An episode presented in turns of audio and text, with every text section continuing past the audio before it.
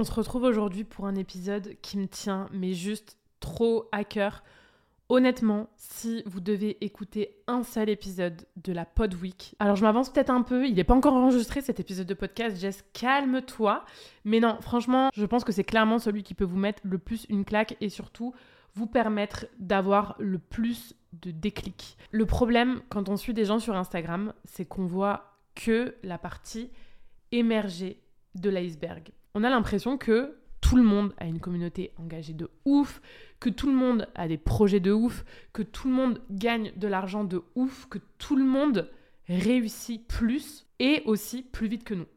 Et je le sais parce que je reçois souvent des DM où vous me dites mais Jess, je comprends pas. J'ai l'impression que la réussite c'est que pour les autres et que moi j'y arriverai jamais. Ça fait je sais pas moi six mois que j'ai lancé ma boîte et il se passe rien, etc., etc., etc.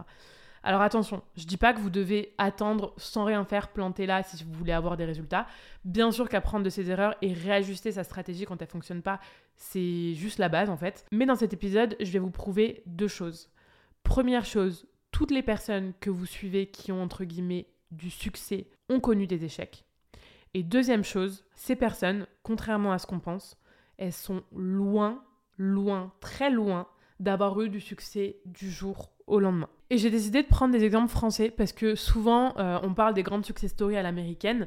Dans cet épisode, je voulais un peu changer la donne et vous montrer que même dans notre microcosme français, il y a plein d'exemples de gens qu'on admire, qu'on admire parce qu'ils ont beaucoup de succès, mais dont on ignore complètement le parcours et l'évolution qui a pourtant pas toujours été simple. Premièrement, pour illustrer cette idée que les échecs, c'est pas mal, bien au contraire, les seules personnes qui ont jamais connu d'échec, les gars, c'est des gens qui ont jamais rien essayé de nouveau, qui sont dans une position hyper statique et qui sortent absolument pas de leur zone de confort.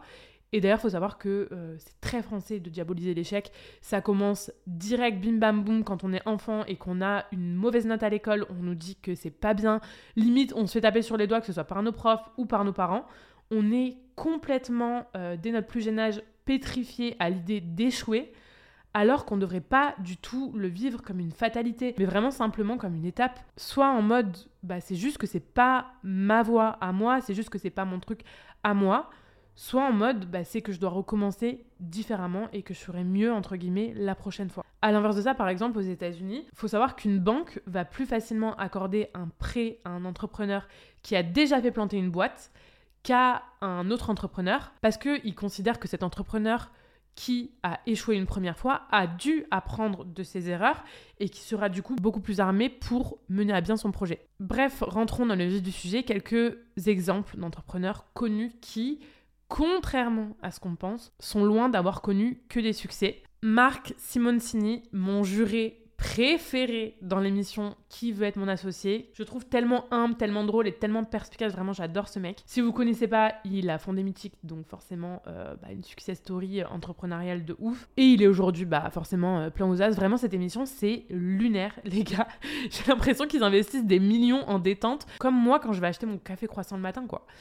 Et eh ben, Marc, notre ami Marc, faut savoir que avant de connaître tout ça, il a fait planter deux boîtes. Pareil, Céline Lazortes, la fondatrice de Litchi, la fameuse plateforme de cagnotte en ligne, pareil, elle a fait couler sa première start-up qui était une plateforme de financement participatif pour les projets étudiants. Jacques-Antoine Grangeon, fondateur de Vente Privée, donc Vente Privée pareil, euh, hyper successful, lui, avant de lancer Vente Privée. Pareil, il avait lancé un site e-commerce qui a jamais décollé.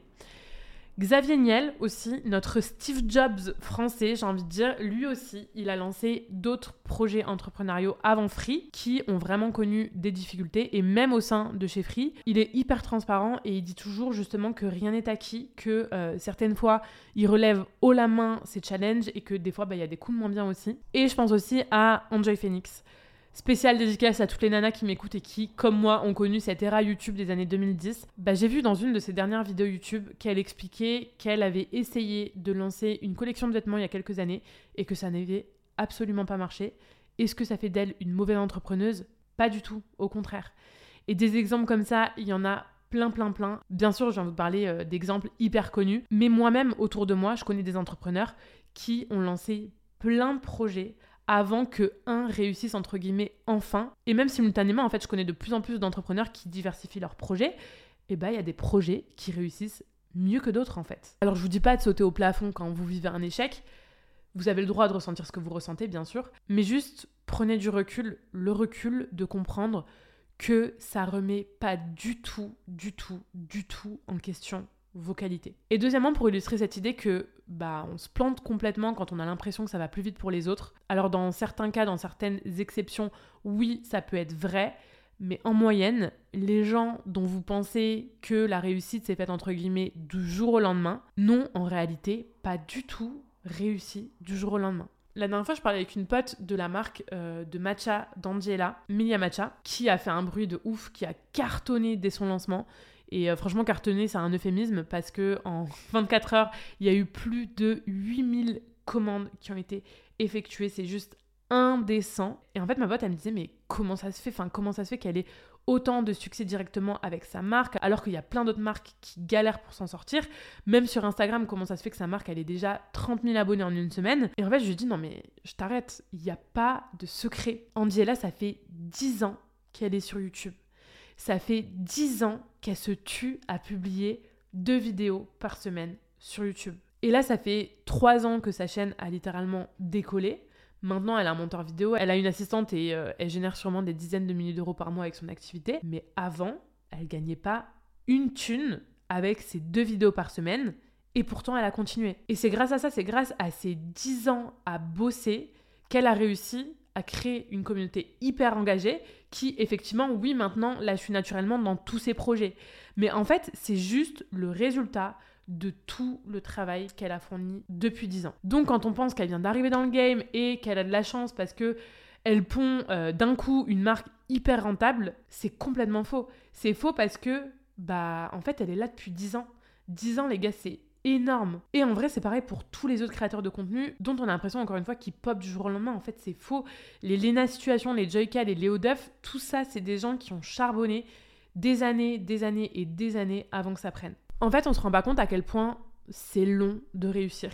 Et c'est pour ça qu'il faut jamais comparer son chapitre numéro 1 au chapitre numéro 56 de quelqu'un d'autre. La conclusion de cet épisode, c'est quoi? La conclusion de cet épisode, c'est que les gens sont pas plus intelligents que toi. Les gens sont pas plus charismatiques que toi. Les gens sont pas mieux que toi. Leur seul point commun, en fait, le seul point commun des gens qui réussissent à un moment donné, c'est qui se sont pas laissés abattre. C'est qu'ils ont été persévérants et c'est qu'ils ont développé ce mindset de la meilleure manière d'apprendre, c'est de faire. Donc voilà, sache que peu importe euh, l'étape entrepreneuriale que tu es en train de vivre, tu es exactement là où tu dois être à ce moment T et que c'est à toi d'écrire la suite. Et je le répète, pour moi, un bon entrepreneur, c'est pas du tout quelqu'un qui a un parcours linéaire. C'est quelqu'un qui ose, c'est quelqu'un qui teste, c'est quelqu'un qui lance plein de projets. Et forcément, dans ce projets, il y en a qui seront plus fructueux que d'autres. Et c'est ça en plus qui rend le jeu excitant finalement. Voilà, j'espère vraiment que tous ces exemples que je vous ai donnés vont vous motiver, vous rebooster, vous faire comprendre que non, ça n'arrive pas qu'aux autres et que non, les autres n'ont pas une étoile au-dessus de leur tête. Même s'il y a une petite part de chance dans tout ça, en tout cas, le seul moyen de réussir, c'est forcément d'y mettre beaucoup de travail. Parce que ce qui est sûr à 100%, c'est que s'il n'y a pas de travail, il n'y a pas de réussite. Ce message, il est vraiment super important. Donc, n'hésitez pas à repartager cet épisode dans vos stories du jour si vous pensez qu'il a le mérite d'être écouté par plus de monde. Et je vous dis à demain, toujours dans la Pod Week.